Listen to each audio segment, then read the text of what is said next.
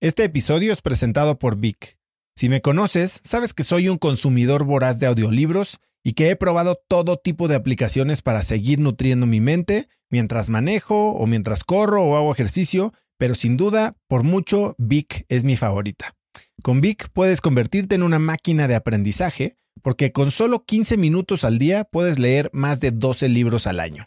En Vic tienen más de 250 mil títulos y puedes escuchar resúmenes de bestsellers en menos de 15 minutos o libros completos, incluido mi libro Haz lo que importa, así como mis Vic originales como Cómo combatir el síndrome del impostor. Vic, por ser escucha de cracks, te regala 7 días de prueba y después contenido ilimitado por solo 167 pesos al mes en un pago anual de 1.999 pesos al suscribirte a Vic. Simplemente ve a cracks.la diagonal Vic. Vic se escribe B alta E E K.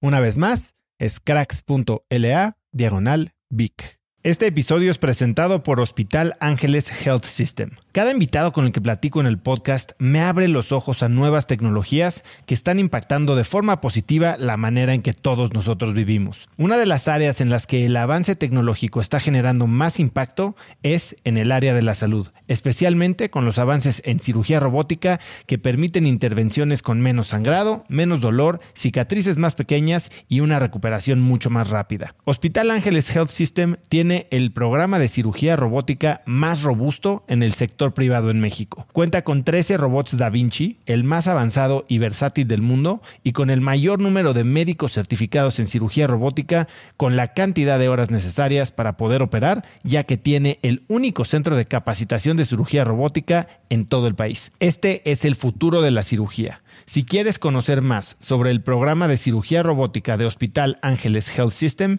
y ver el directorio de doctores, visita cracks.la diagonal ángeles. Una vez más, es cracks.la diagonal ángeles. Consulta a tu médico. Y básicamente creo que me, me curé de lo que yo llamaría un anxiety disorder. O sea, yo, pienso que yo me hubiera diagnosticado como alguien que sufre de ansiedad antes de eso. Luego la pandemia lo exageró y luego yo tuve que curarme. Y para curarme cambié mi vida. Estar presente sin estar pendiente significa que estás en el aquí y en el ahora. O sea, y, desaparece la ansiedad sobre el futuro inmediato y sobre el pasado.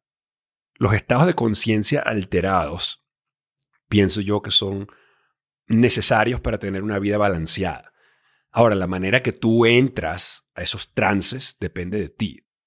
Hemos tenido una relación íntima con los psicodélicos. O sea, el ser humano, yo diría, es un ser psicodélico. O sea, tengo tanta vida por dentro que el concepto de la finitud, el concepto de la muerte, todavía lo veo como el gran enemigo.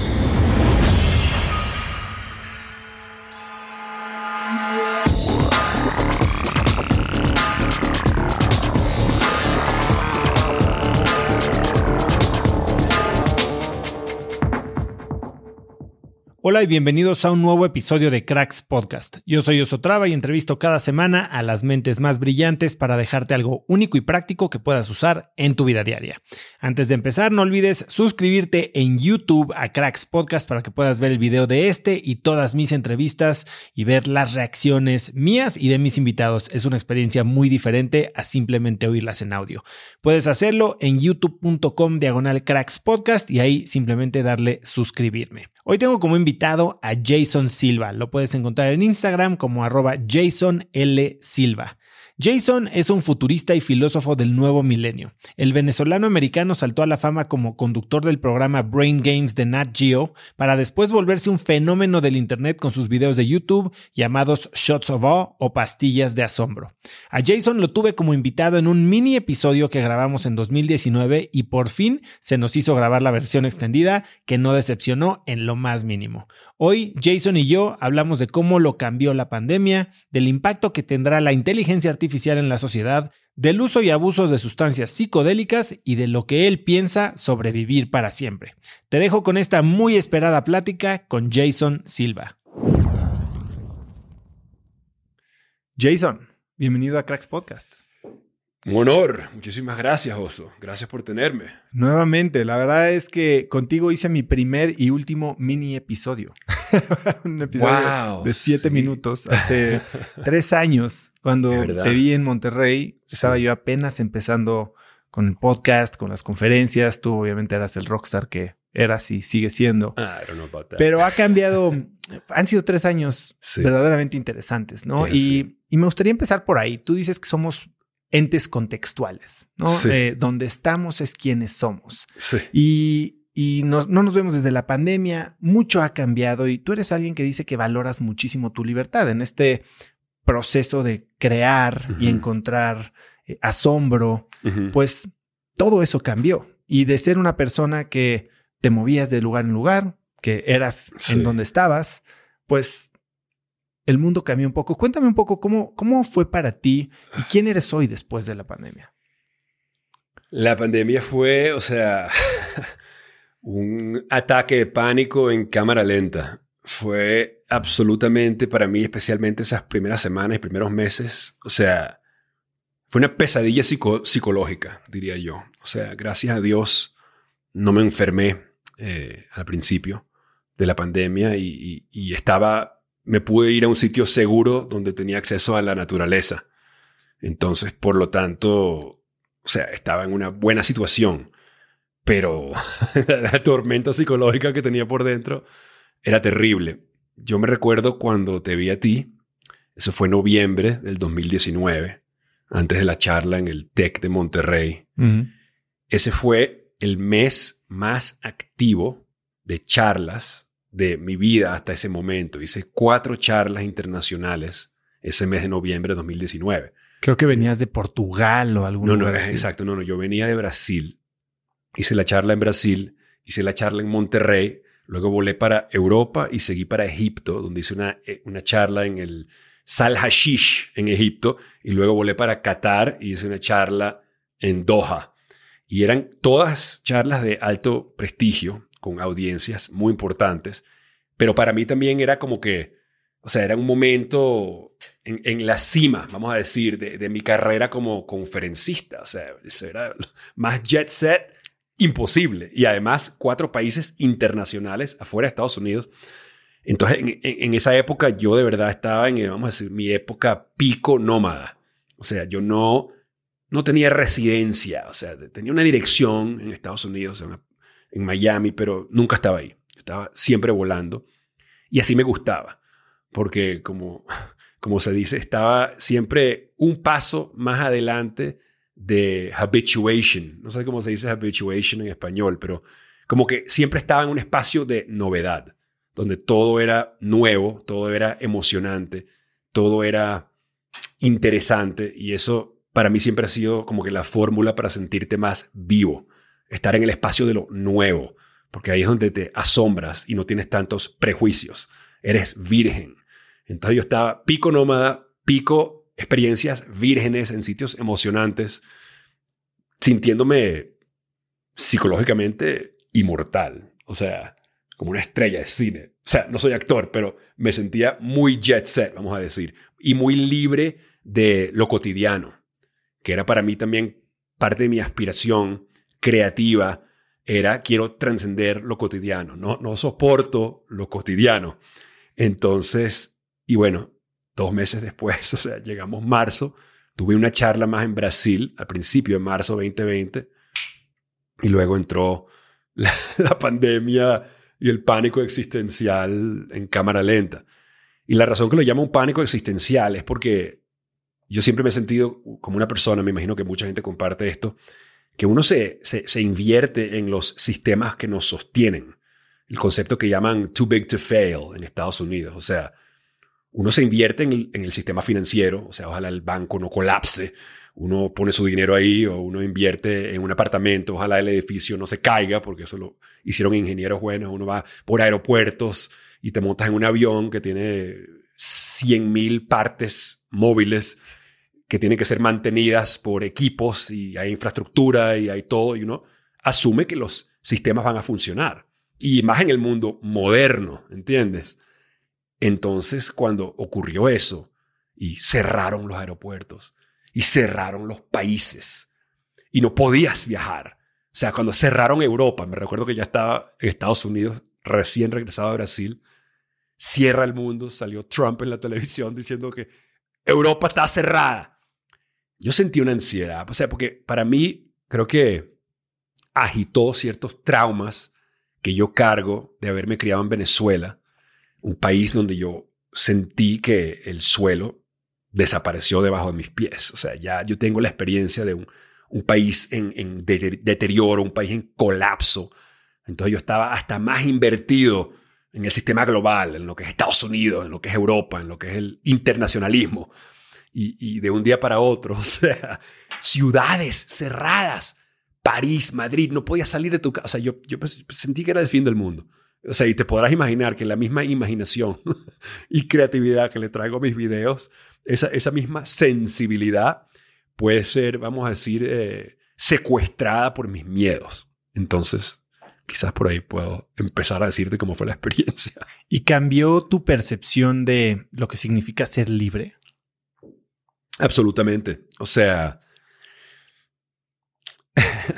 yo estaba muy invertido en la idea de que la libertad era esta vida de, jet set, o sea, que tus pies nunca tocan la tierra, o sea, de una destinación a otra destinación, como dicen en inglés, rent your life, o sea, alquila tu vida. No quiero comprar nada, simplemente quiero moverme de un Airbnb a otro Airbnb, una charla aquí, una charla allá, y esa, esa sensación de ser una banda en tour, vamos a decir. Sin embargo, eh, ese, ese, ese colapso político que sí siento que fue en muchos países. O sea, el pánico causó decisiones que también eran irracionales. O sea, no solo lo, lo extremo de la reacción en China, que hasta hace poco todavía metían a la gente como prisioneros en, en, sus edificios, o sea, algo absurdo. Pero, o sea, países como España y, Francia, que también, o sea, no, no, podías salir a dar una vuelta alrededor de tu, de tu casa, o sea, yo entiendo que cierren espacios internos, o sea, espacios sin ventilación, esto todo lo entiendo, pero atrapar a la gente en su casa, no dejarte estar afuera en el aire libre, me, dio terror. Y, y, entonces, o sea, al principio de la pandemia tuve la oportunidad de irme para un, vamos a decir, un, ¿cómo se dice? Un farm. Una granja. Una granja, o sea, una finca eh, de, de mi primo, de su compañía. Él, está en el, en el, espacio del cannabis en California. En California. Entonces, bueno, tampoco está mal esa situación. O sea, estábamos en una, en una finca, un centro de distribución donde se, hacía cultivo del cannabis legal en California. Pero eh, ahí habían dos casas de campo y mi primo, o sea, me dijo, vénganse para acá. Entonces yo y mi hermano nos fuimos para allá y estuvimos ahí dos meses y medio. Y te das cuenta que la, la, la libertad es poder caminar por el jardín. O sea, la libertad es acceso a la naturaleza. La libertad es no estar rodeado de personas. O sea, me, cambió ese, esa, esa definición de lo que es ser libre. y esta percepción de sí. El desapego, lo nómada, la búsqueda de siempre lo diferente. En el episodio pasado hablábamos de la adaptación hedónica, ¿no? Y eso es lo que decías que estabas tratando de evitar. Tienes ya 40 años. ¿Ah, sí? Eh, ¿En serio? ¿Esta experiencia te cambió la manera de pensar sobre tener una familia? Porque has hablado de, que, quieres tener una musa como parte de tu arte. 100%. O sea, yo te puedo contar que en todas, o sea, yo me crié en Venezuela. Eh, a los 18 años ya estaba que me quería escapar del país en deterioro. Me fui a Estados Unidos, al sueño americano. Estudié en Miami Luego tuve la oportunidad de trabajar en televisión por muchos años en Los Ángeles, en Nueva York. O sea, yo, yo, yo le pude, pude saborear los placeres hedonistas y vamos a decir materialistas de, del éxito del sueño americano. Y, y, bueno, tiene sus, sus lados muy divertidos. O sea, tener cierto éxito en, el, área creativa de Los Ángeles. O sea, eso da mucho placer. Conoces a gente increíble y te sientes bastante libre. Pero eh, yo, cuando empecé a hacer charlas y viajar internacionalmente, eh, empecé a enamorarme de otras cualidades que tenían otros países, otros sitios. Eh, por ejemplo, eh, Holanda. Eh, yo me enamoré de la ciudad de Ámsterdam. Tengo más de una década pasando temporadas allá. Me enamoré porque ahí tienes una ciudad donde el desenvuelve la forma que la gente se, se mueve de un sitio para otro es en la bicicleta. Hay más bicicletas que ciudadanos en ese país. Es una ciudad, obviamente, Ámsterdam, con una historia del liberalismo. Ellos de verdad celebran la, libertad individual, por lo tanto, durante COVID no prohibieron el movimiento de las personas. Tú podías moverte en bicicleta, estar afuera, estar tranquilo. Pero yo me enamoré de la forma que se, que se vive ahí. O sea, después de vivir en ciudades que dependen en el, en el automóvil, donde parte de tu vida es estar sentado en el tráfico, desesperado, pasando el tiempo por horas de tu vida, de tus días.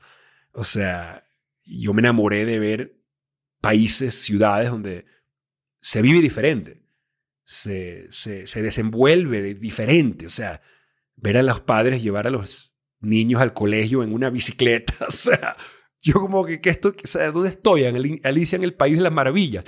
Y yo por años soñaba, un día quiero vivir en Ámsterdam, un, un, día quiero tener una, una casa en Ámsterdam. O sea, ya, ya tuve el sueño americano.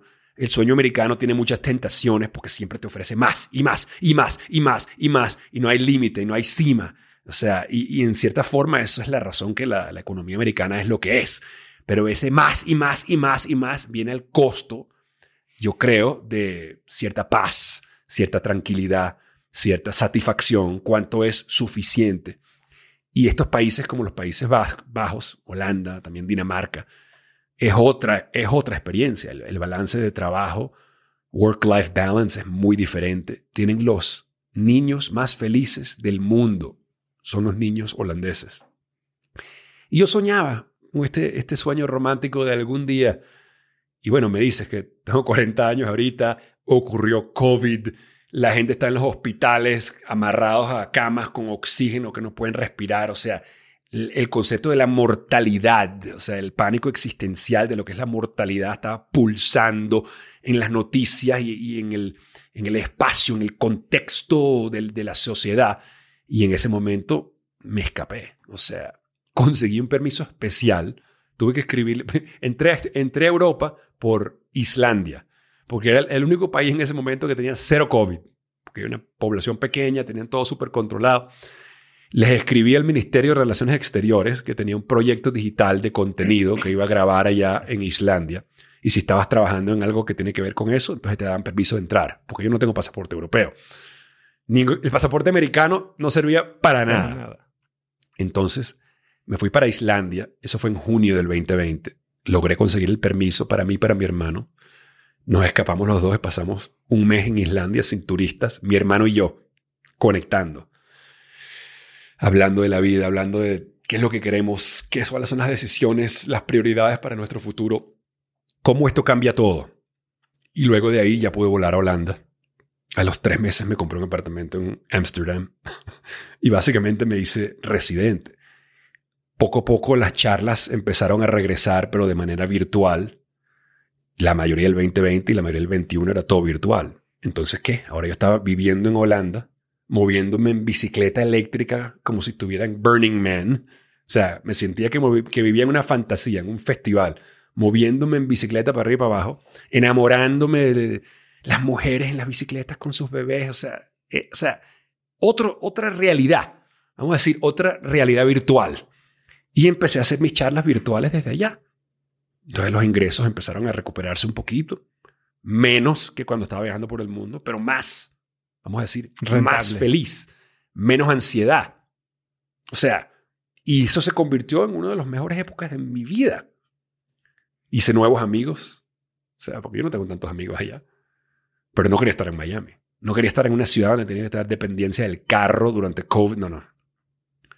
Hice amigos nuevos empecé a grabar videos increíbles y básicamente creo que me, me curé de lo que yo llamaría un anxiety disorder. O sea, yo, yo pienso que yo me hubiera diagnosticado como alguien que sufre de ansiedad antes de eso. Luego el, la pandemia lo exageró y luego yo tuve que curarme. Y para curarme cambié mi vida. Se me hace muy interesante lo que dices, porque platicábamos y me decías hace dos, tres años que eh, el asombro y esta búsqueda de, eran distracciones, básicamente, era tu cura contra la neurosis. Correcto. Y ahora, bueno, el asombro seguramente sigue siendo parte de tu vida, pero ya no por necesidad y ya no como adicción. ¿O te sigues considerando un adicto al asombro? sí. pero te explico. Em, yo encontré una fórmula, o tenía que encontrar una fórmula donde yo pueda, de una manera sostenible, eh, entrar en el estado de conciencia alterado que llamamos flow. Cuando estoy en un estado de flow, estoy presente, pero no pendiente. Ahí está la diferencia entre la neurosis y el flow. Estar presente sin estar pendiente significa que estás en el aquí y en el ahora. O sea, y, desaparece la ansiedad sobre el futuro inmediato y sobre el pasado. ¿Verdad? En Ámsterdam, o sea, el desenvuelve en la bicicleta automáticamente ya es una tecnología, ya es un portal que inmediatamente te cambia, te cambia la forma que tú percibes como el mundo entra sensorialmente a tus sentidos. O sea, porque... No vienes en un coche encerrado. No solo eso, sino que el coche y, la, o sea, presente pero no pendiente. O sea, tú estás en el coche, estás pendiente. No quiero chocar, esto es peligroso, la luz está roja, la luz está verde. O sea, un estado de vigilancia. O sea, una bicicleta en una ciudad con la infraestructura de bicicleta que tiene eso, o sea, ¿Has escuchado sobre este, este técnica de meditación que es como de vista periférica? Bueno, es así. Es así. Entonces te estás moviendo a la velocidad de una bicicleta. Estás viendo novedad en todas las direcciones y tu desenvuelve, aunque sea cotidiano, ya no se siente cotidiano porque estás paseando en bicicleta, o sea, como Albert Hoffman. O sea, no tienes que estar tripeando en un psicodélico, pero tú desenvuelve en una ciudad histórica a bicicleta con una infraestructura creada para que te sientas safe, o sea, te sientas seguro. Eso ya cambió lo que yo llamaría mi baseline consciousness. O sea, eso ya cambió la persona quien yo era sin ninguna eh, estimulación adicional. O sea que mi mundo cotidiano, el mundo cuando no estaba viajando, cuando no estaba en una aventura, sin embargo tenía las características de un viaje y de una aventura. O sea, yo en Holanda me voy en mi bicicleta eléctrica y en 15 minutos estoy en la naturaleza. ¿Y eso nunca se vuelve mundano? No, porque tengo o no aún. No, no, no. O sea, podemos hablar sobre eso si tú quieres, porque yo, Vamos yo, yo, o sea, los, los estados de conciencia alterados, pienso yo que son necesarios para tener una vida balanceada. Ahora, la manera que tú entras a esos trances depende de ti. O sea, puede ser con yoga, puede ser con breathwork, puede ser cuando trotas, lo llaman el runner's high, puede ser el alcohol, el vino al final del día, o puede ser la marihuana. ¿Entiendes? Aquí acaban, creo que de legalizarla en México. Ah, en esa zona. Bueno, pero en Canadá, en California, en países como Holanda, o sea, eso ya es tolerado y, mucho más sano que el alcohol. Pero yo, yo he tenido una relación con, con esa planta sagrada desde los 18 años. O sea, entonces, o sea, si tú, tú, si tú para mí, o sea, como igual que vamos a decir un, un, un surfista, tú le preguntas a él, bueno, te encanta viajar por el mundo buscando olas en Indonesia, en Hawái, en Japón, lo que sea, y te dice sí. Pero si tú tienes tu casa en Maui y tienes el surf enfrente, igual todos los días las olas van a ser diferentes. Eh, entonces, Amsterdam es eso. O sea, yo me voy con mi bicicleta y hay 50 diferentes combinaciones de paseo que puedo hacer. 50 mil. Y, y si le agregas un, un toquecito, un tónico del cannabis, eso te hace más presente todavía, sharpens your perceptions inmediatamente. Una expresión que dice el escritor Michael Pollan, que escribió ese libro súper famoso sobre los psicodélicos. How to change your mind. Cómo cambiar tu mente. Él escribió antes de eso un libro que se llamaba The Botany of Desire, donde había un capítulo entero sobre el cannabis. Una de las, una de las cosas que él escribió que tuvo mucha resonancia, eh, él dice que el cannabis permite una italización de la experiencia. Italización es, vamos a suponer que tú estás escribiendo, escribes un párrafo y luego lo seleccionas y le pones italics y lo, lo pones para que las letras sean así. Y entonces eso qué hace? Eso hace que lo leas diferente. Entonces esa metáfora está bien buena. O sea, si tú agarras tu percepción y tú dices, I'm going to italicize my perception, e, eso te permite lo que llaman una distancia estética. Aesthetic distance. O sea que ya mi, mi interacción con el mundo sensorial, mi interacción a nivel de mi percepción del mundo ya no es eh, transaccional, sino es estética. O sea, es, como tener la conciencia del turista.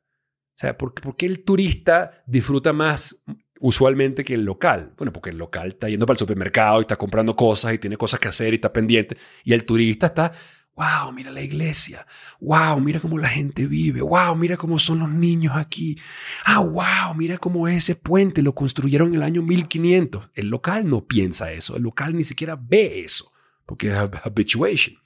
Entonces yo le digo a la gente que estando en una ciudad y una cultura, una nacionalidad diferente a la mía, eso ya crea una distancia estética. Luego agregas algo como el cannabis, que también te da esa italización, otra distancia estética. Y luego me das una bicicleta que te pone en ese flow y yo me siento como si estuviera, ¿cómo se dice snorkeling en, en, en, español? Snorkeling. Eh, snorkeling. Snorkeleando, sí, bueno, me siento como si estuviera haciendo snorkeling en, en un cenote. O sea, mi vida cotidiana en Amsterdam se siente más como hacer snorkeling en un cenote que como vivir en una ciudad común y corriente. Literalmente es así. Entonces no es que no es que no sigo siendo adicto al asombro, sino que encontré una fórmula sostenible para entrar en un estado de conciencia definido por una sensación de euforia sutil, lo que llaman soft fascination. Es una muy buena expresión que define eso. Soft fascination. Eso no significa que estás borracho ni que tienes una historia, una euforia vuelto loco. O sea, no es que estás en Burning Man necesariamente, pero estás en un estado de euforia sutil en, en los espacios más cotidianos. Y yo creo que eso se debe no solamente a que es una es un sitio novedoso para mí, es una cultura diferente donde los detalles más normales agarran un aspecto idiosincrático por, por, porque son diferentes todo eso, y la bicicleta, y todo, pero, también me siento que el sistema nervioso de las personas ahí es diferente también. Porque el balance de trabajo y, el hogar, el work-life balance, es, es, mucho más balanceado que en la mayoría del mundo occidental.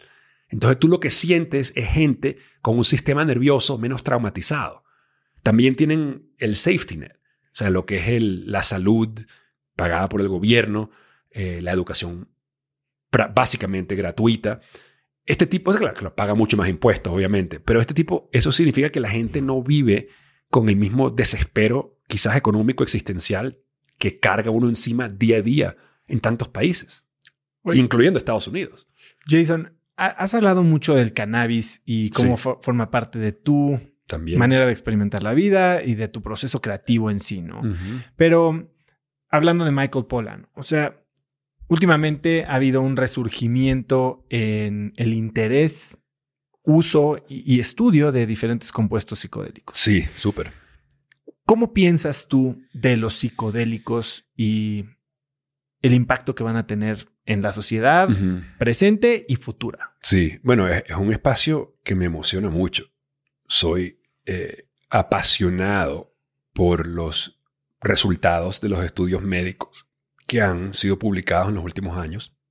Sitios como Johns Hopkins University, el Imperial College of London, eh, NYU, que han estudiado, por ejemplo, la psilocibina, el famoso hongo mágico mexicano, eh, donde lo administran con gente que sufre de depresión, donde la, vamos a suponer, la... Cercana a la muerte.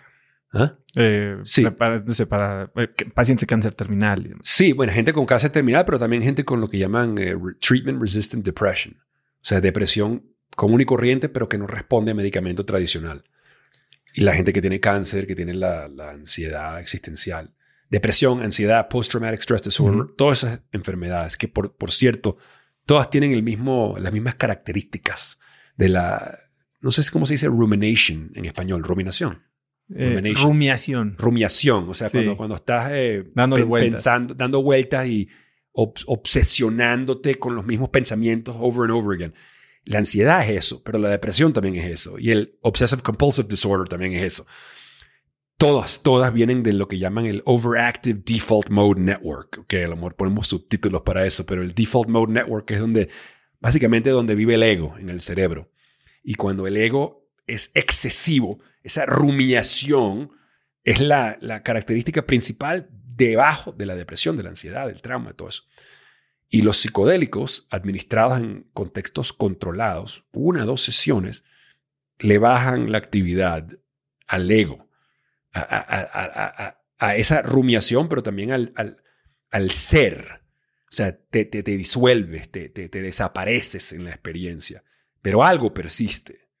O sea, they say awareness persists past your own identity. Y lo que ocurre es que la gente conecta con algo más allá. Por eso el contexto religioso de los psicodélicos es el que ha sido históricamente el más conocido.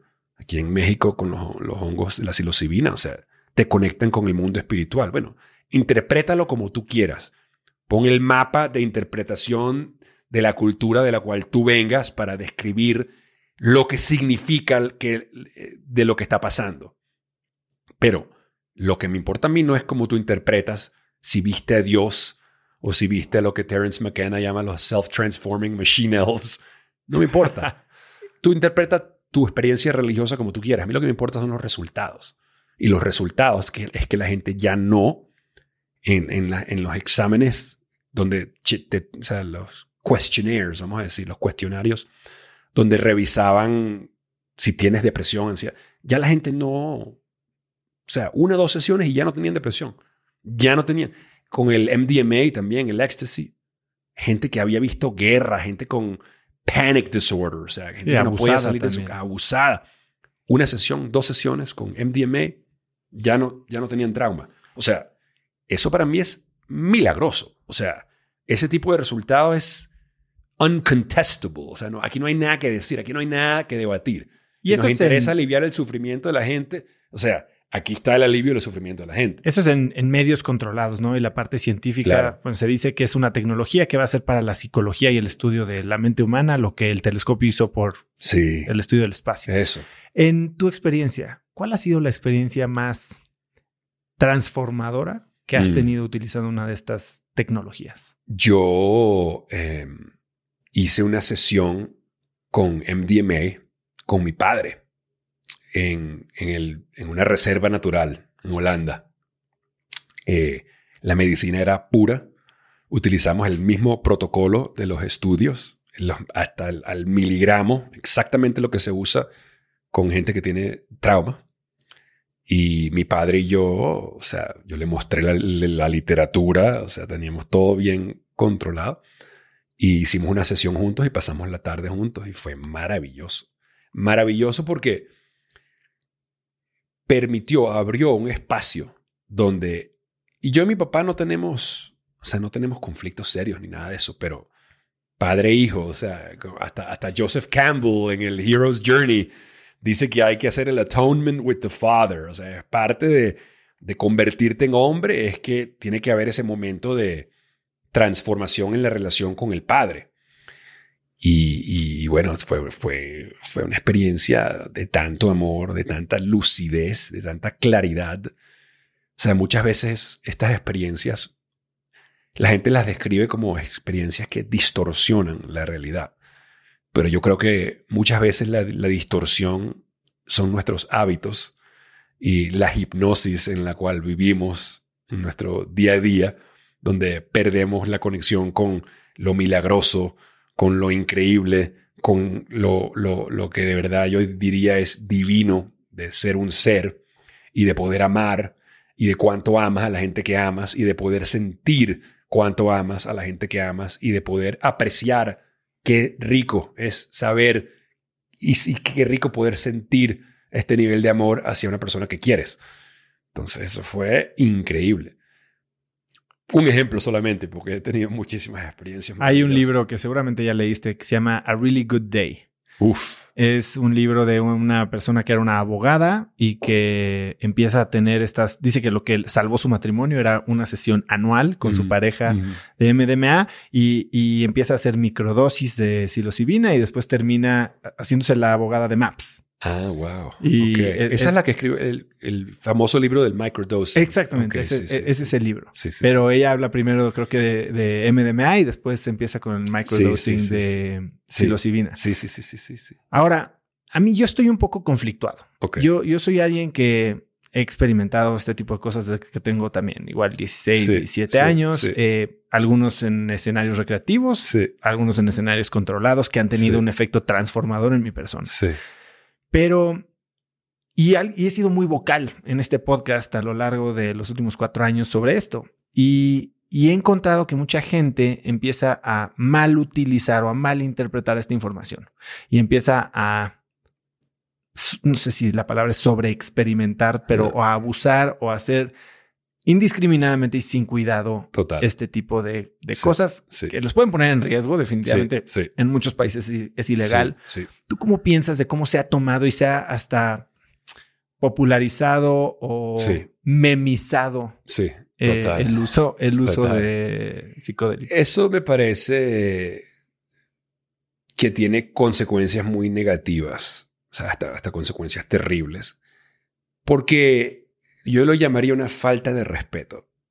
Estos son, estos son, bueno, no llámelos drogas, químicos sagrados. O sea, hemos tenido una relación íntima con los psicodélicos. O sea, el ser humano, yo diría, es un ser psicodélico. O sea, hemos tenido una relación con los psicodélicos durante toda la historia de la humanidad y siempre, si te das cuenta, en un contexto sagrado, un contexto de respeto, o sea, de- de- donde hay cierto ritual, o sea, un espacio, o sea, como, llaman el, sacred space, o sea, espacio sagrado con, con- con una frontera claramente, o sea, marcada, o sea, estamos adentro del espacio sagrado, el espacio especial, y luego vamos a retornar a nuestra vida, ojalá habiendo aprendido algo.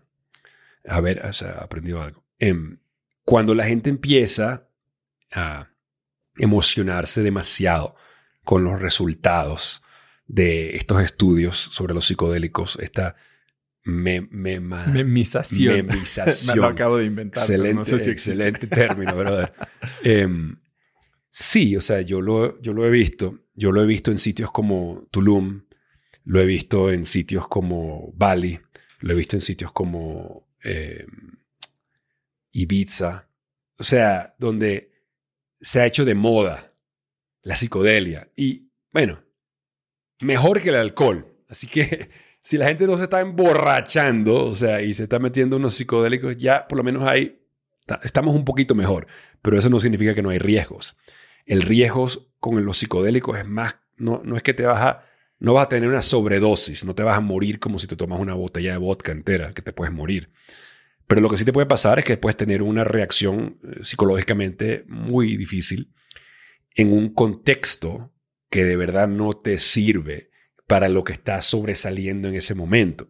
A lo mejor, a lo mejor es, se trata sobre un trauma que ni siquiera sabías que tenías. Claro. Y, y entonces, o sea, definitivamente es- esto está conectado a lo que tú me hablaste al principio sobre la importancia de los contextos. O sea, yo me mudé para Holanda para cambiar mi contexto, pero no cuando estoy probando la marihuana, sino mi día a día. Pero esa, idea de que el contexto de tu vida afecta a tu psicología se amplifica como un super placebo cuando te metes un psicodélico. Entonces, si tú estás en un contexto que es psicológicamente no óptimo, si tienes ansiedad social, si no conoces a la gente con quien estás, etc., y luego te metes un psicodélico, entonces ansiedad básica se va a convertir en una pesadilla de proporciones sin límite. ¿Entiendes la diferencia? Claro. Entonces, entonces, la irresponsabilidad es entrar en un estado donde no tienes ningún tipo de defensa psicológica. Estás abierto, estás desnudo. Pero cuando estás abierto y estás desnudo, eres vulnerable. Eres vulnerable a, a- a tus propios terrores y eres vulnerable a las señales externas que te rodean. Si no están controladas. Y eso puede precipitar, en los peores casos, muy raro, pero en los peores casos, hasta una, una psicosis. Esquizofrenia. O sea, si hay tendencia ya en la persona, puedes tener esquizofrenia, pero puedes también tener un, lo que llaman un transient psychotic episode, o sea, temporal, pero donde tenían que llevar al- a la emergencia porque te empiezas a creer el, el pánico que estás teniendo.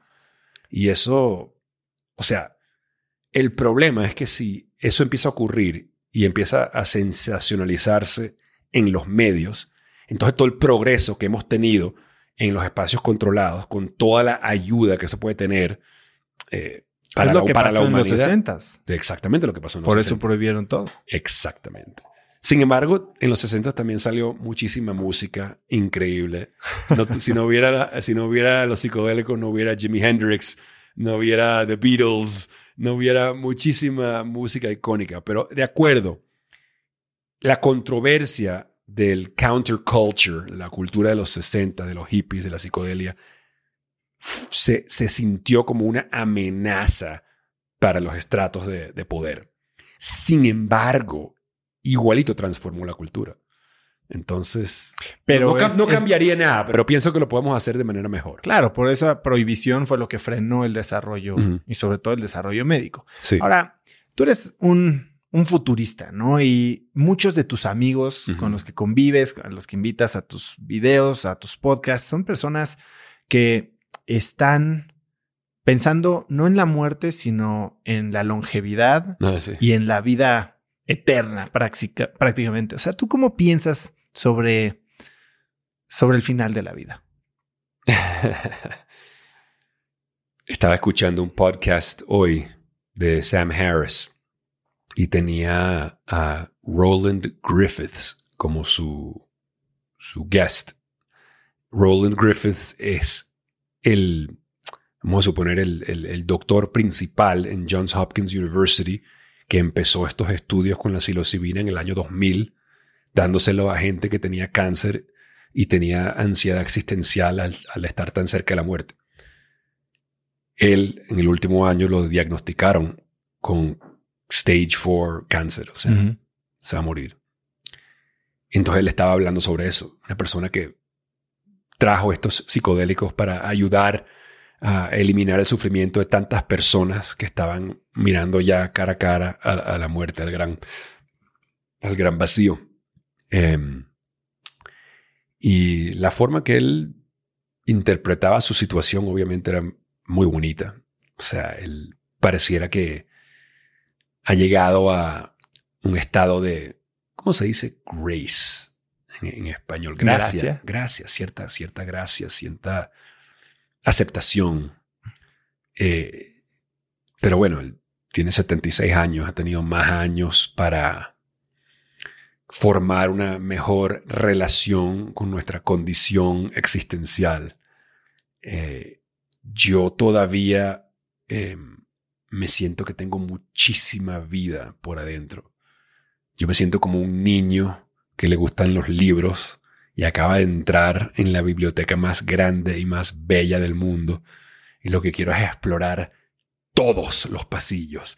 Y quiero meterme en los pasillos escondidos, detrás de los pasillos, detrás de los pasillos, y agarrar ese libro, y ese libro, y ese libro, y quiero ver qué hay con ese libro, y ese libro, y quiero aprender con ese libro. O sea, yo tengo tanta vida por dentro que el concepto de la finitud, el concepto de la muerte, todavía lo veo como el gran enemigo.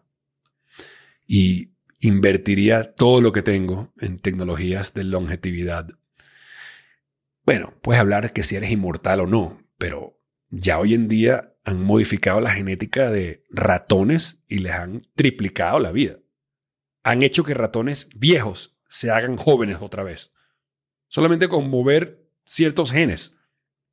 Si, si esto empiezan a hacerlo a los seres humanos, primero en cola, primero en línea. O sea, porque imagínate, imagínate que en vez de sentirte, bueno, tengo, cumplí 40 años, bueno, ok, tengo 40, después, bueno, 50, 60. Imagínate que tú te puedas ver como te ves ahorita a los 215. Y ahorita tienes que 35, 40, ¿qué tienes? 44. Ok. Y que tú, tú vienes ahorita que sabes que vas a tener por lo menos 200 años más de esa sano, enterito. Wow, I'd be like, qué rico.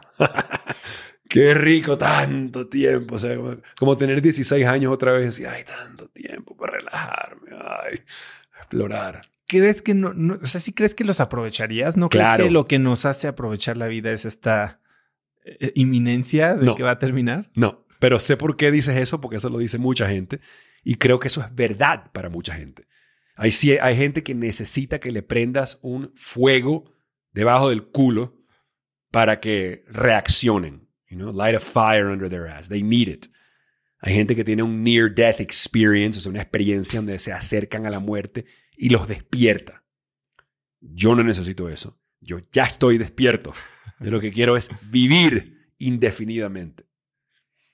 Ahora, hablando de, futuro, hablas de que la tecnología, y eso lo platicabas también en la conferencia que diste aquella vez en Inc. Monterrey, cómo avanza exponencialmente, ¿no? Y cómo nuestros cerebros paleolíticos están acostumbrados a pensar de forma lineal. Así es. Y esta semana hubo un anuncio que me interesa mucho entender cómo piensas, porque creo que, creo que tú entiendes que, o piensas que la eh, naturaleza humana tiene que ver con la parte artística, con el amor, con el arte, con la creatividad. Mm. Y esta semana se libera Chat GPT, ¿no? Mm. Eh, esta eh, inteligencia artificial generativa que empieza a crear.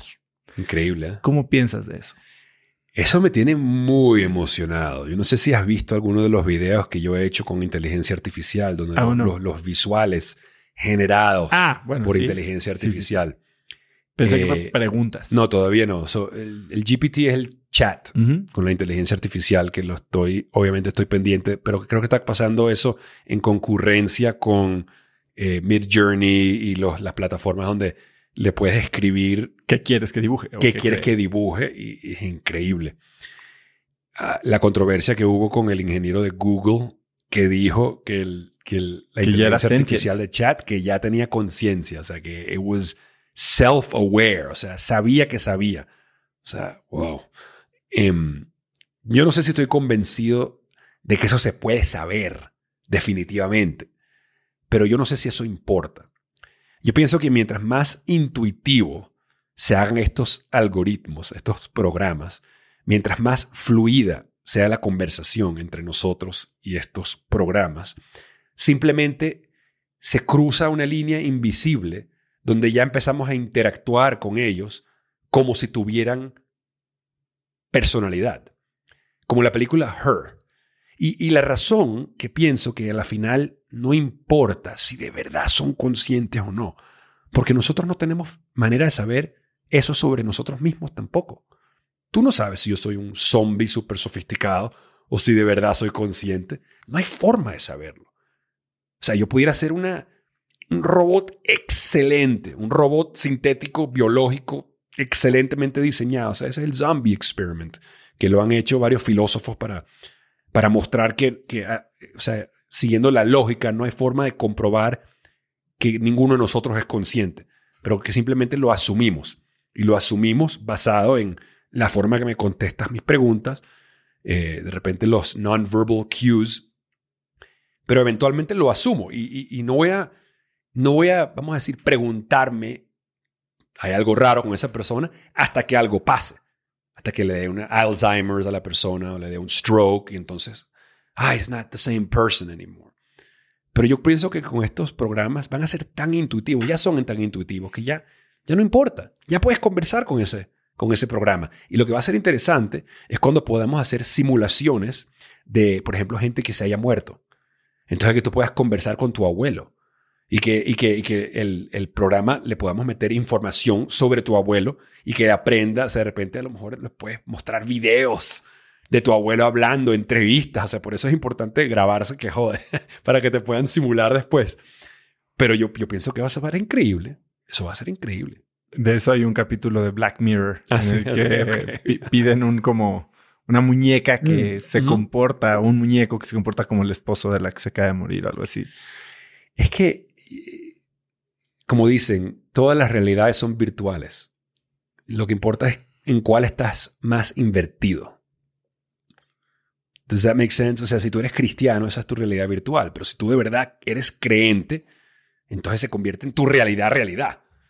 Si tú eres un gamer y te la pasas jugando los videojuegos y estás invertido en ese mundo, esa es tu realidad virtual que se convierte en tu realidad realidad. Sí, que son los modelos mentales y los lentes que usamos para eso. Y yo creo que eso se va a aplicar también a, a los AIs. O sea, tú vas a tener una relación con este chat y ese chat va a tener nombre y vas a ver los chistes que tú le has contado y se va a recordar de las previas interacciones y van a crear una relación con el back and forth, el feedback entre ustedes, hasta que él te va a conocer tanto y tú vas a conocer cuánto él te conoce y ya, como tener una mascota, o sea. ¿Y tú no crees que llega el punto en el que nos volvemos reemplazables por una máquina?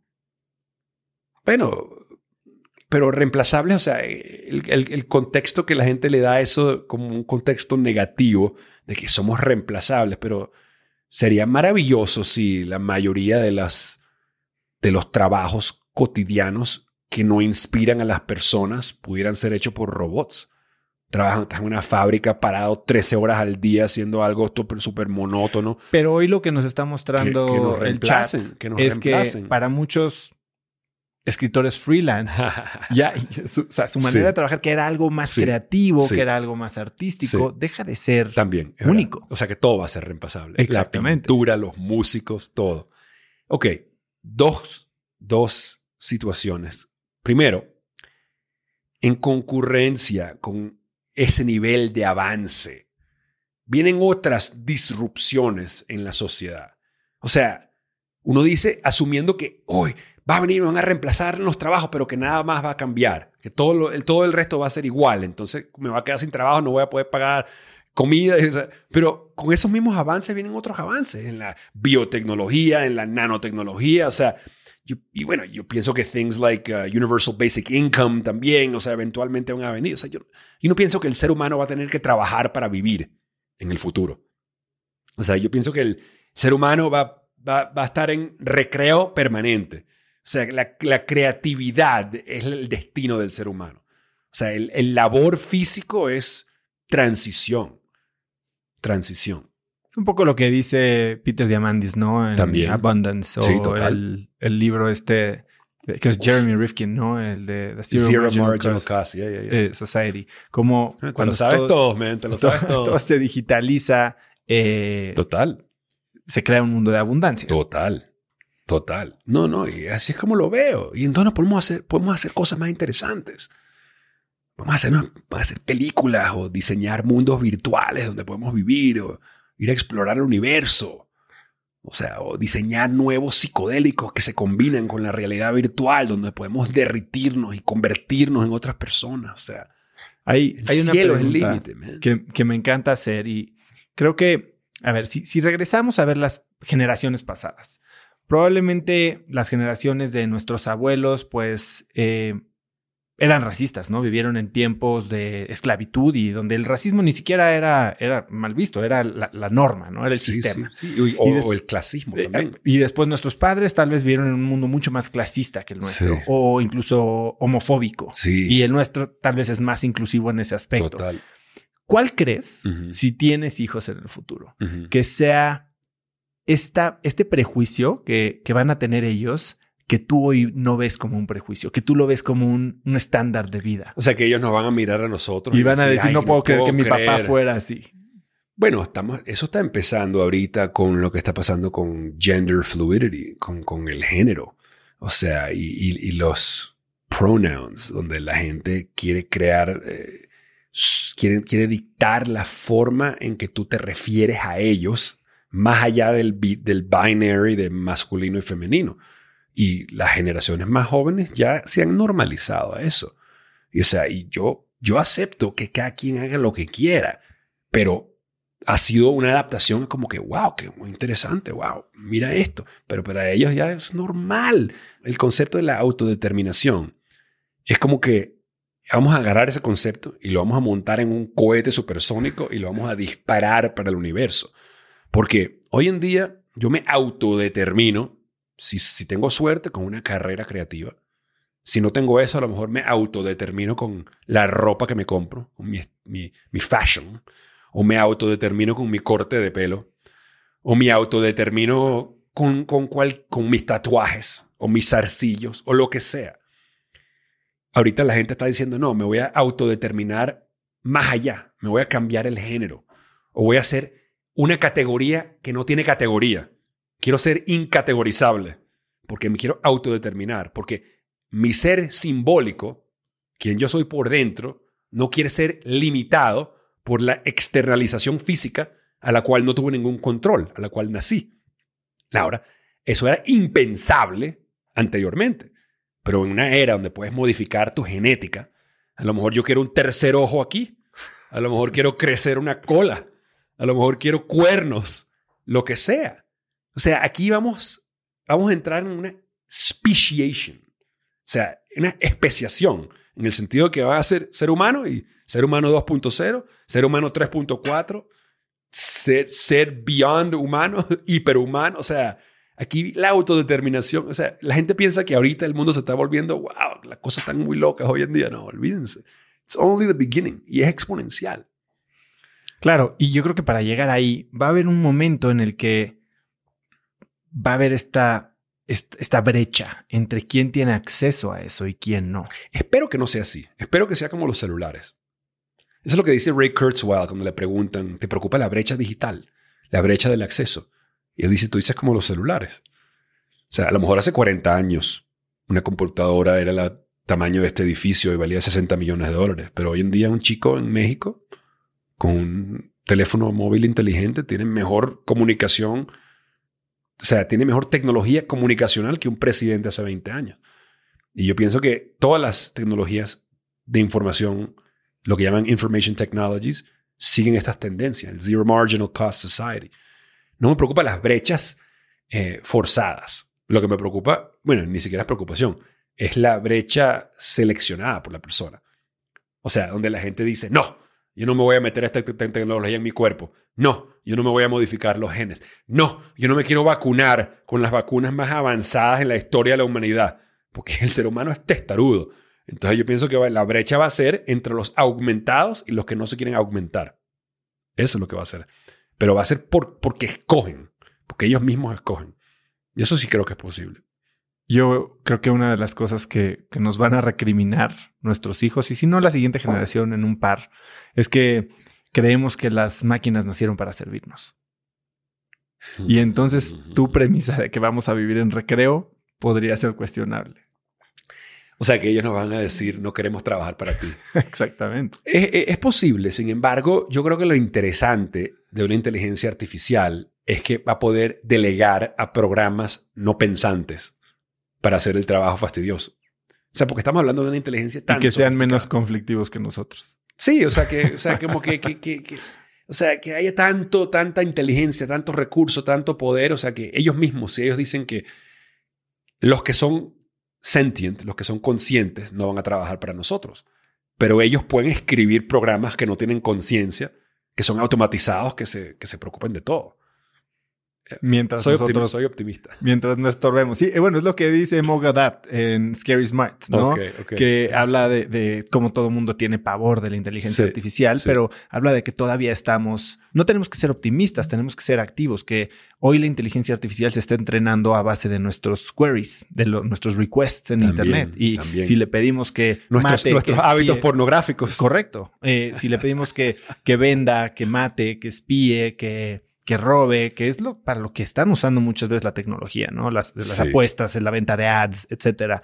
Eh, pero que si lo usamos para el bien. Eh, eh, tienes razón. O sea, hay, hay, hay mucho que es preocupante. O sea, en el futuro hay, hay mucha incertidumbre. Pero, no sé, mi corazón me dice que gente como Kevin Kelly, son los que tienen la, razón y la intuición aquí. O sea, él, escribió el libro Lo que quiere la tecnología. Y él, you know, él dice que it, all bends towards justice, you know. O sea, la máxima expresión de la tecnología. O sea, la, las, las, la compañía más, más, más valiosa del mundo, Apple. cuando tú ves las campañas del iPhone, no es una campaña para esclavizarnos, es una campaña para liberar nuestra creatividad.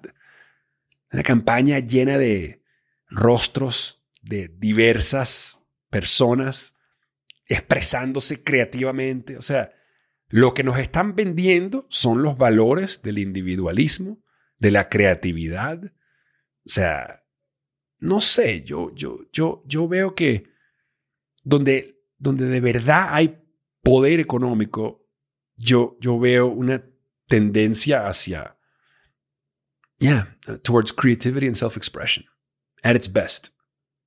Hace poco hablabas de el gran reto en tu vida en este momento, que era evocar la infecciosidad del hombre sin conflicto, ¿no? ¿Te gustó ese video? Estaba Me gustó mucho. Sí, sí, sí, ¿Cómo vas con eso? ¿Qué significa y cómo vas con eso? Eh, bueno, yo leí eh, ese término, the infectiousness of the unconflicted man. O sea, me encantó. Y era un ensayo de video un video essay eh, de un youtuber que se llama Like Stories of Old. Y era un análisis sobre la película Fight Club, donde se enfocaba en la infecciosidad del personaje de Brad Pitt, el Tyler Durden. iconic Tyler Durden. Eh, y él hablaba, estaba analizando, o sea, como que, here's a person, here's a character un personaje que te está diciendo que olvides a tus gurús, que no sigas la religión de nadie, que te salgas del sistema, que crees tu propio Dios. O sea, Él te está diciendo lo opuesto. Él no te está diciendo, sígueme a mí. Él está diciendo, haz lo que quieras hacer, suéltate. Sin embargo, su carisma es tan infeccioso que la gente termina siguiéndolo a Él. O sea, él te dice, no me sigas, pero lo dice de una manera tan potente que lo sigues. O sea, y eso me pareció tan interesante porque entró en un, en un análisis de lo que hace que una persona sea tan atractiva, porque esa es una calidad, una cualidad que, ciertas personas tienen. O sea, yo siempre he sido atraído a ese tipo de personas.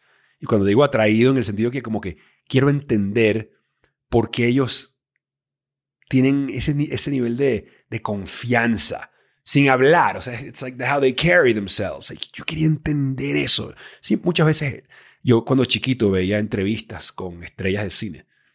Ni siquiera, o sea, las películas también, pero me gustaba ver las entrevistas. Porque quería entender, o sea, cómo está, como la forma que hablaban, cómo expresaban, cómo está, cuño, qué, qué, qué, qué, nivel.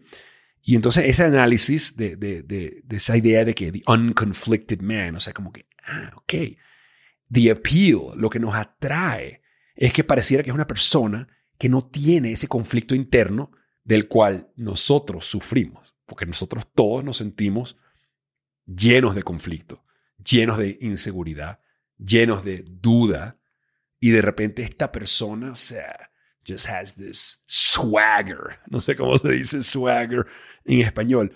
Pero, o sea, eh, eh, lo, lo irónico del video es que yo estoy consciente que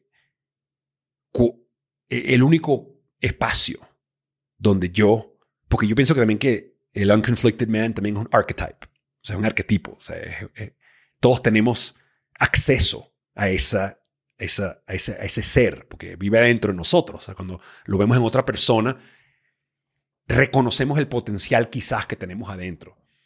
Y yo sé que para mí, ah, cuando hago, cuando grabo los videos, cuando estoy en ese estado de flow, como que estoy más allá de mis dudas, más allá de mis miedos. Me suelto, me abro.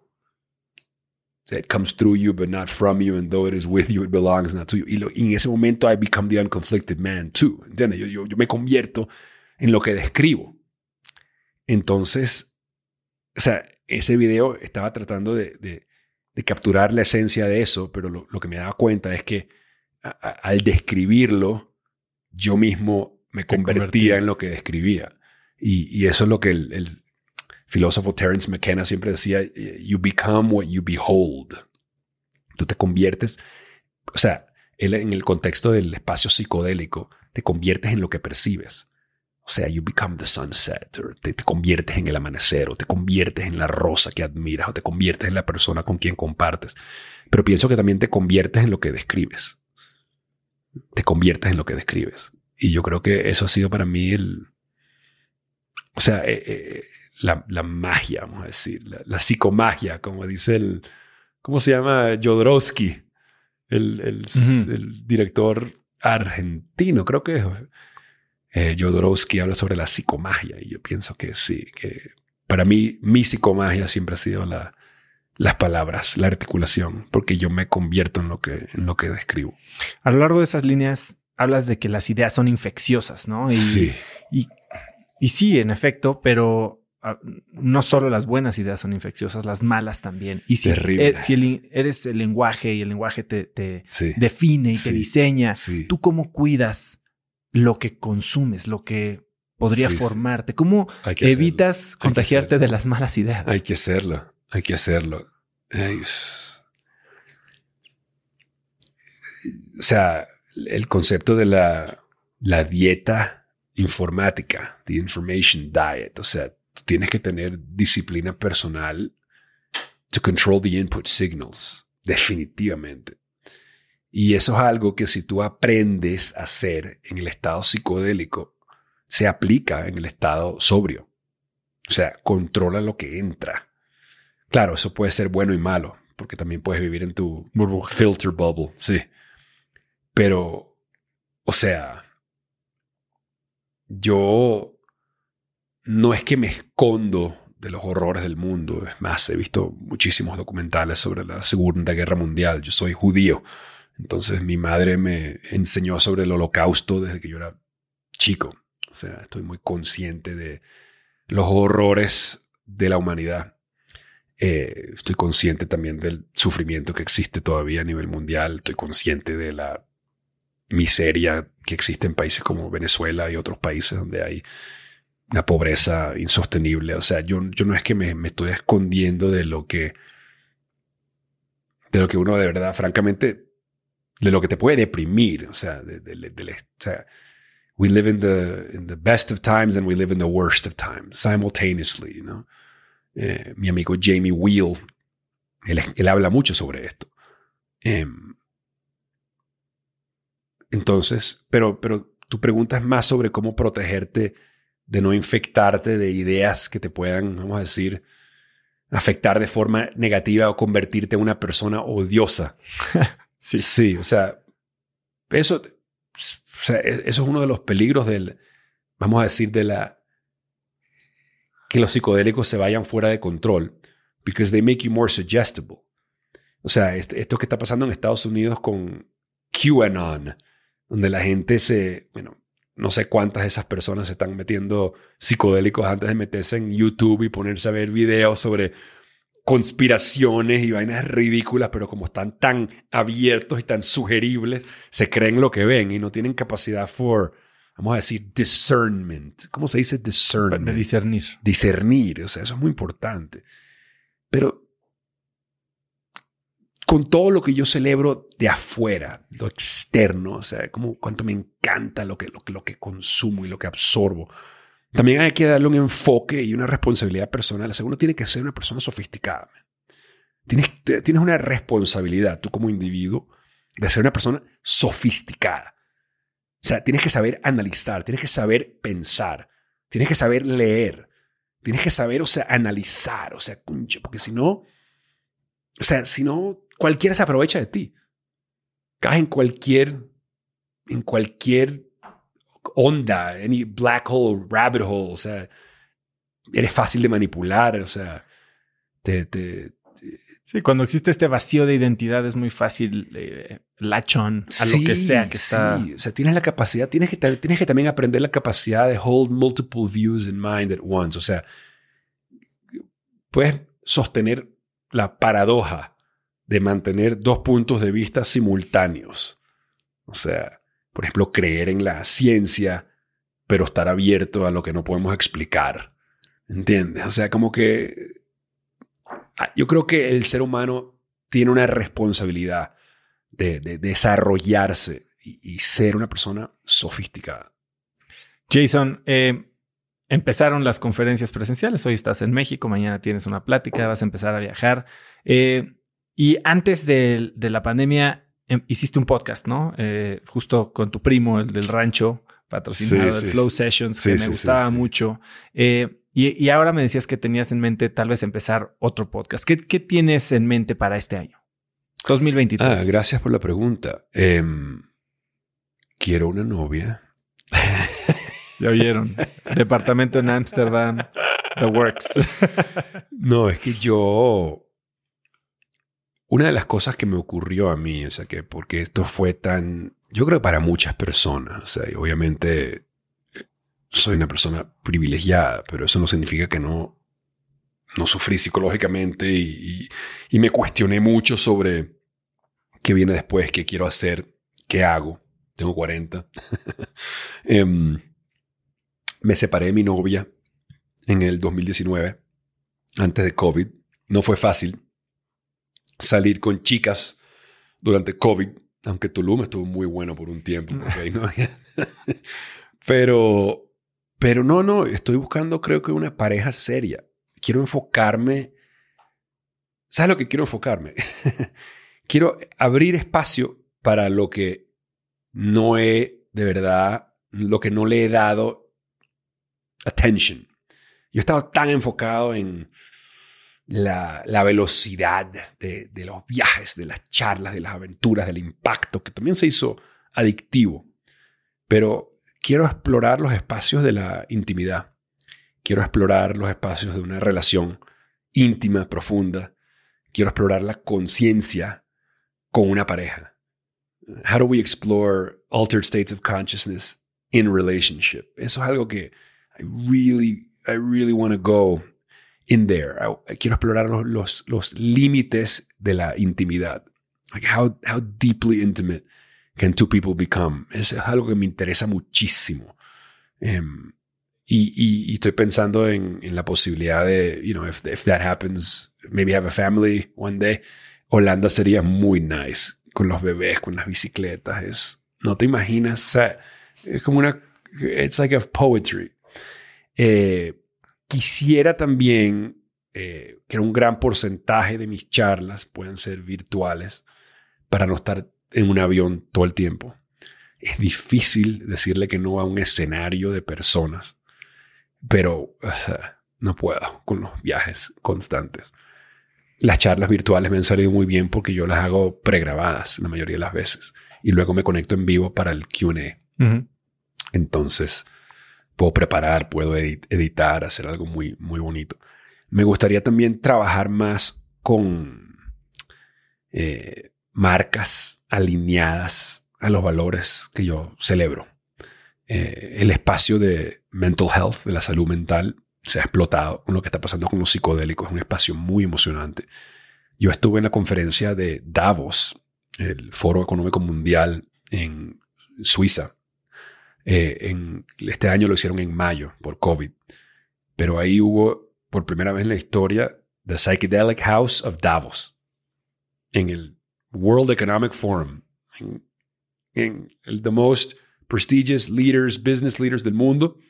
Y ahí había, o sea, al lado de all the big technology companies, Psychedelic House of Davos. O sea, este nivel de esta conversación sobre la salud mental, yo creo que está conectado eh, al, o sea, yo no pienso que tienes que ser enfermo, o sea, tener una enfermedad mental o sufrir de ansiedad o sufrir de la depresión clínicamente, o sea, designado como alguien que sufre de eso, para poder relacionarte con, lo que significa ser un ser consciente y el peso de eso. Y en cierta forma, todos mis videos, no importa de qué sean, son de lo mismo.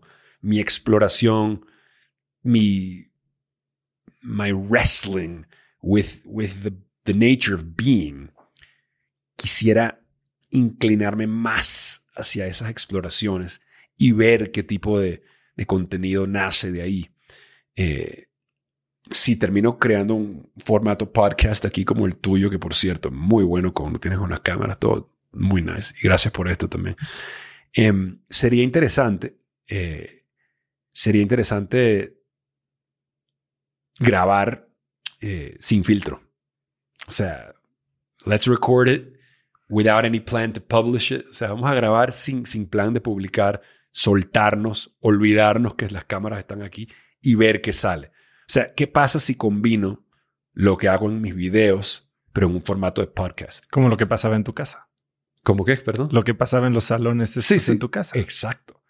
Pero no lo he hecho porque la forma que lo quisiera hacer, especialmente si va a ser algo recurrente, es que quiero que sea eh, que no haya formalismo. No es que tengo nada en contra del formalismo, pero es otra cosa. O sea, ir prepararte. O sea, yo estoy hablando de grabar podcasts con mis amigos, con gente que ya conozco muy bien, como Joe Rogan de- nos vamos en tangentes y hablamos de lo que es.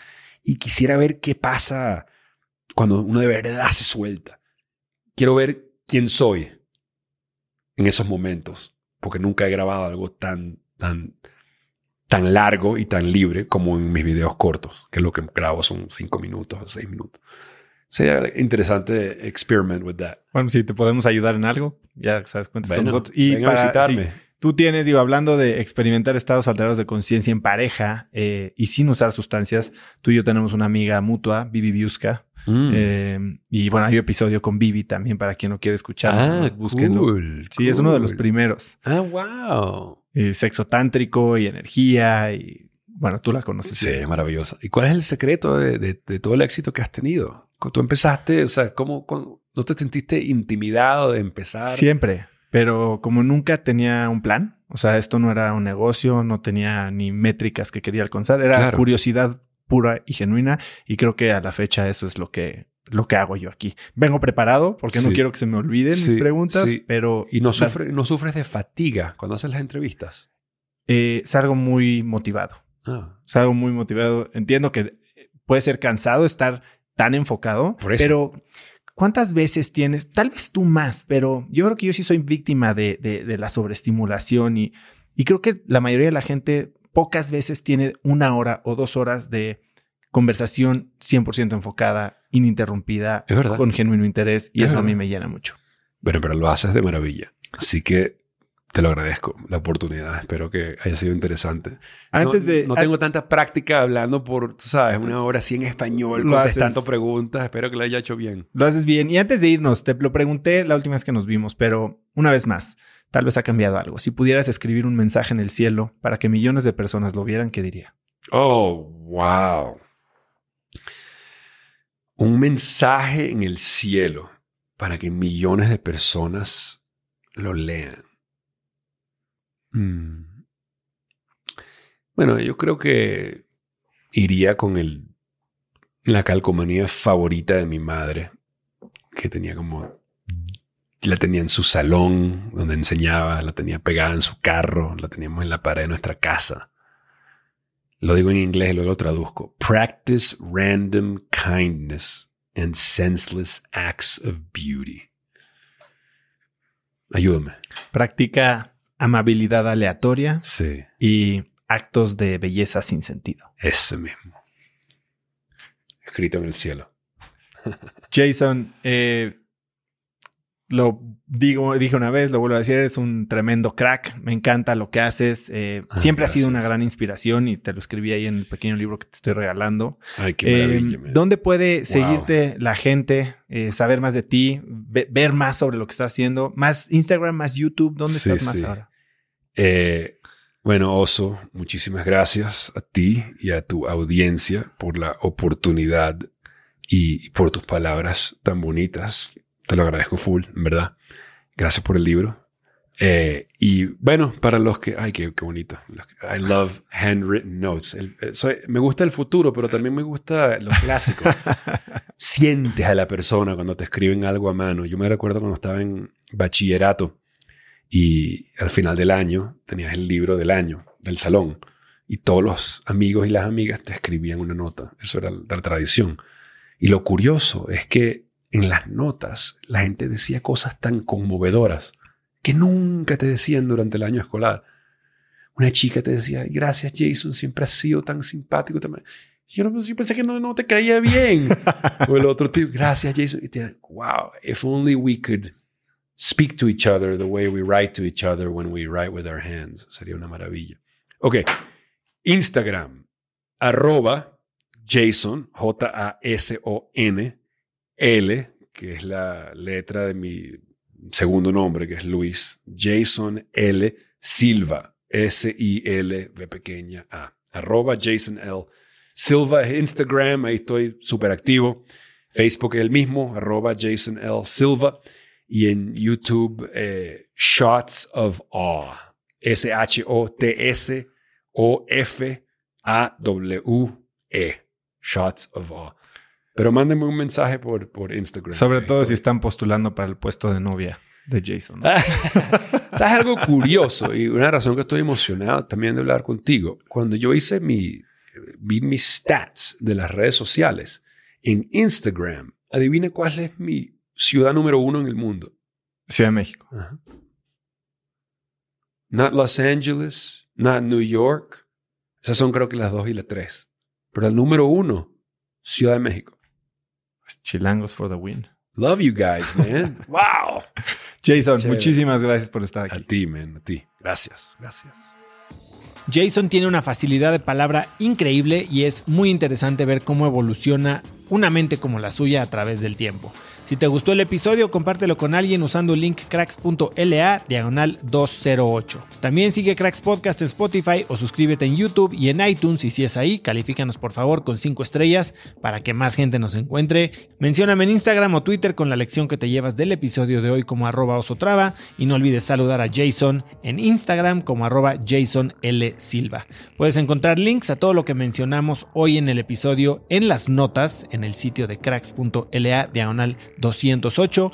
Y antes de irte, no olvides que mi libro Haz lo que importa, en el que te enseño el método DMS de productividad y diseño de vida, está disponible en audiolibro en Vic exclusivamente, narrado por mí, o impreso en Amazon en México o busca libre, además de todas las librerías de México. Y segundo, si quieres recibir de mí todos los viernes un newsletter, un email muy cortito, con cinco tips que tienen artículos, libros, frases, gadgets o cosas que encuentro en internet y que pueden ayudarte a tener una vida más productiva o empezar una conversación interesante este fin de semana, simplemente regístrate para recibir Viernes de Cracks, que es este correo, en cracks.la diagonal viernes. Nunca lo voy a cobrar y la verdad es algo de lo que recibo los mejores comentarios. cracks.la diagonal viernes y voy a estar en tu inbox.